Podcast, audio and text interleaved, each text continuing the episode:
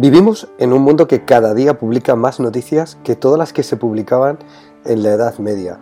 Un mundo en el que el conocimiento supera cada vez más a la sabiduría y en el que hemos evolucionado a nivel tecnológico en los últimos 10 años más que en los últimos 100. En un mundo así, ¿qué mejor lugar para encontrar cobijo que en el mundo de los cuentos?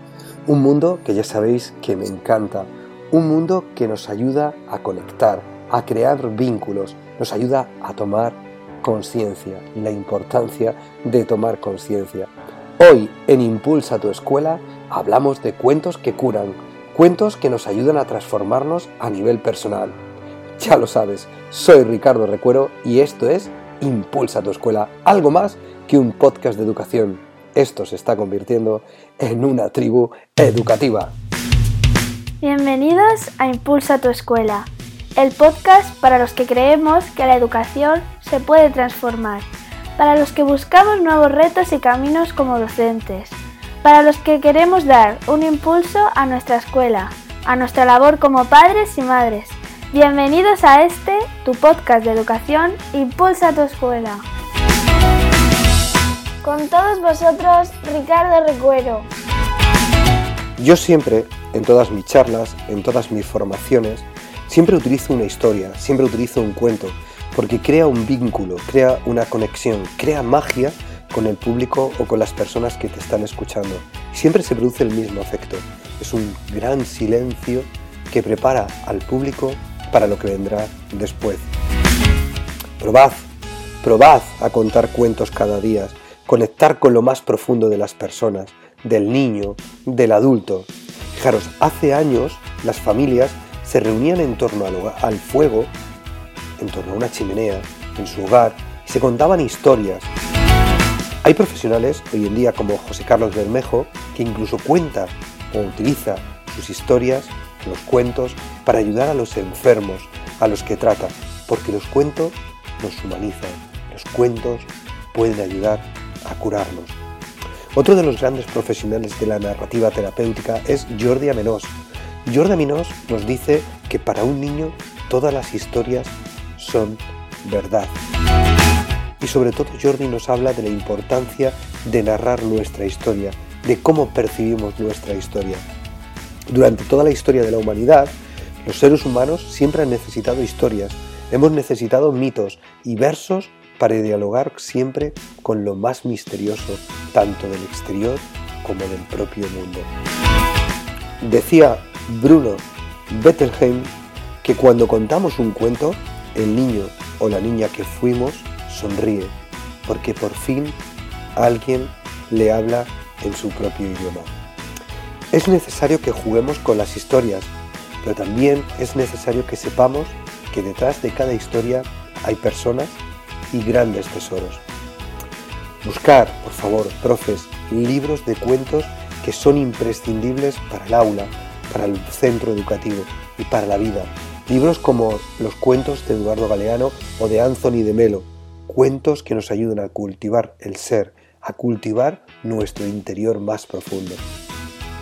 Y es que, en el fondo, todos necesitamos una historia que contarnos, o más bien, todos los días nos contamos una historia, nuestra propia historia, nuestra propia percepción del día a día, de la vida que estamos llevando a cabo por ello nos conecta tanto las historias, porque nos llevan a otra realidad, nos llevan a tomar conciencia de nosotros mismos.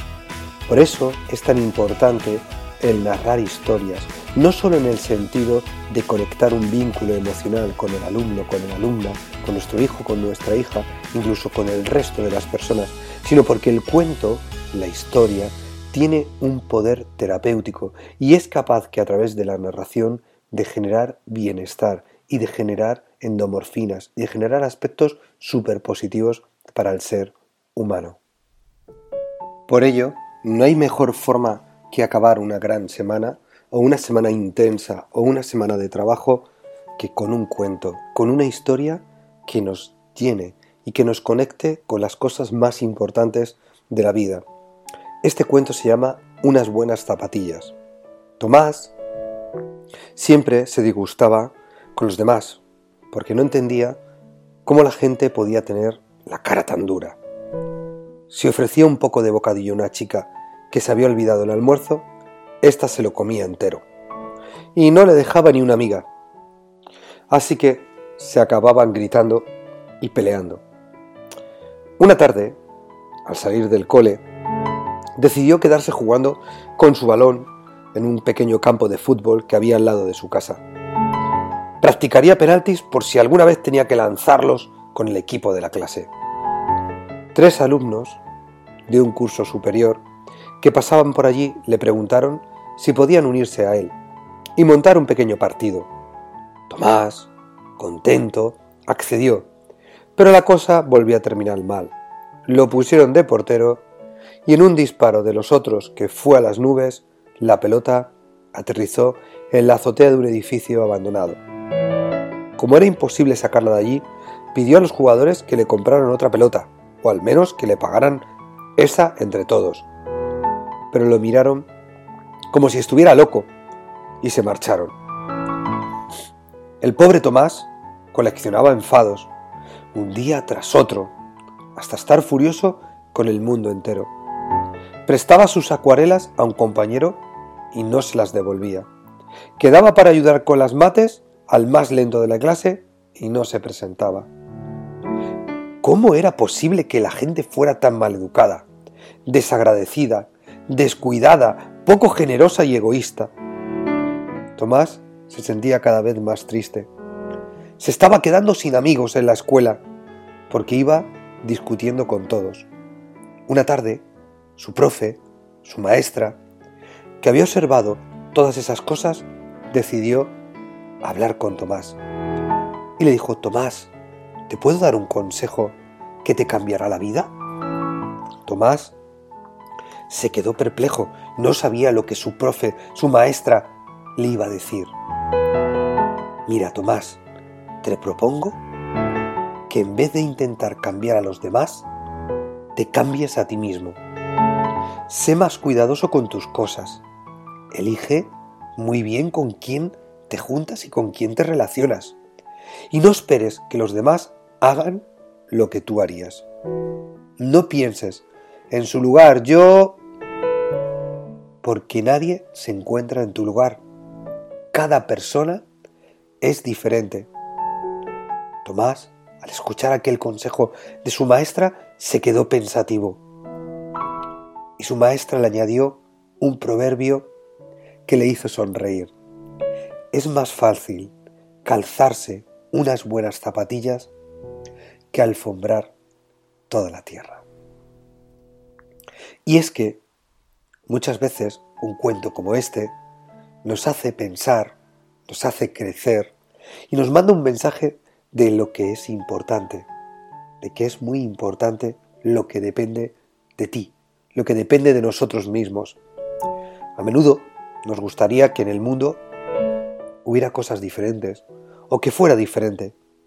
Desearíamos, por ejemplo, que nuestros padres tuvieran más tiempo para nosotros y no se quejaran tanto, que nuestros compañeros de clase o de claustro fueran un poquito más trabajadores o se esforzaran más y colaboraran más conmigo, que no se quejaran tanto de mis fallos o que cuando llegara un fin de semana pudiéramos disfrutar juntos los amigos de salir, de ir a ver una película al cine o de quedar en una casa todos juntos.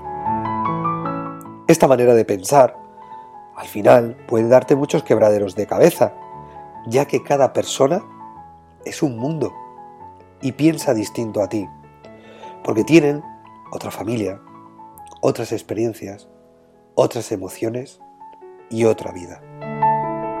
Por eso, como dice la maestra de Tomás, intentar cambiar a los demás para que sean como nosotros nos gustaría, no es posible. Lo que sí es posible es elegir bien a nuestros compañeros de viaje, a los que nos van a acompañar en esta vida. Y por encima de todo, saber que en todo momento podemos decidir qué queremos ser, cómo queremos ser y con quién vale la pena compartir esta vida que nos han regalado. Fijaros en el poder que tiene un cuento, un cuento que nos habla de lo importante que es lo que depende de nosotros mismos. Contar historias nos conecta con nuestro yo más profundo. Recuerda, las historias, los cuentos sirven para despertar al adulto y para dormir a los niños. Sirven para cambiar la escuela y para cambiar aspectos de la vida. Sirven como medida terapéutica para cuidar enfermedades, para gestionar momentos difíciles en nuestro día a día. Así que cuenta historias, cuenta una historia cada día en tu clase y verás cómo tu vida y tu día a día cambia. Hasta aquí el episodio de hoy. Espero que os haya gustado. Os deseo un feliz fin de semana y sobre todo lleno de descanso, de energía y de historias. Nos vemos el lunes. Hasta pronto. Chao.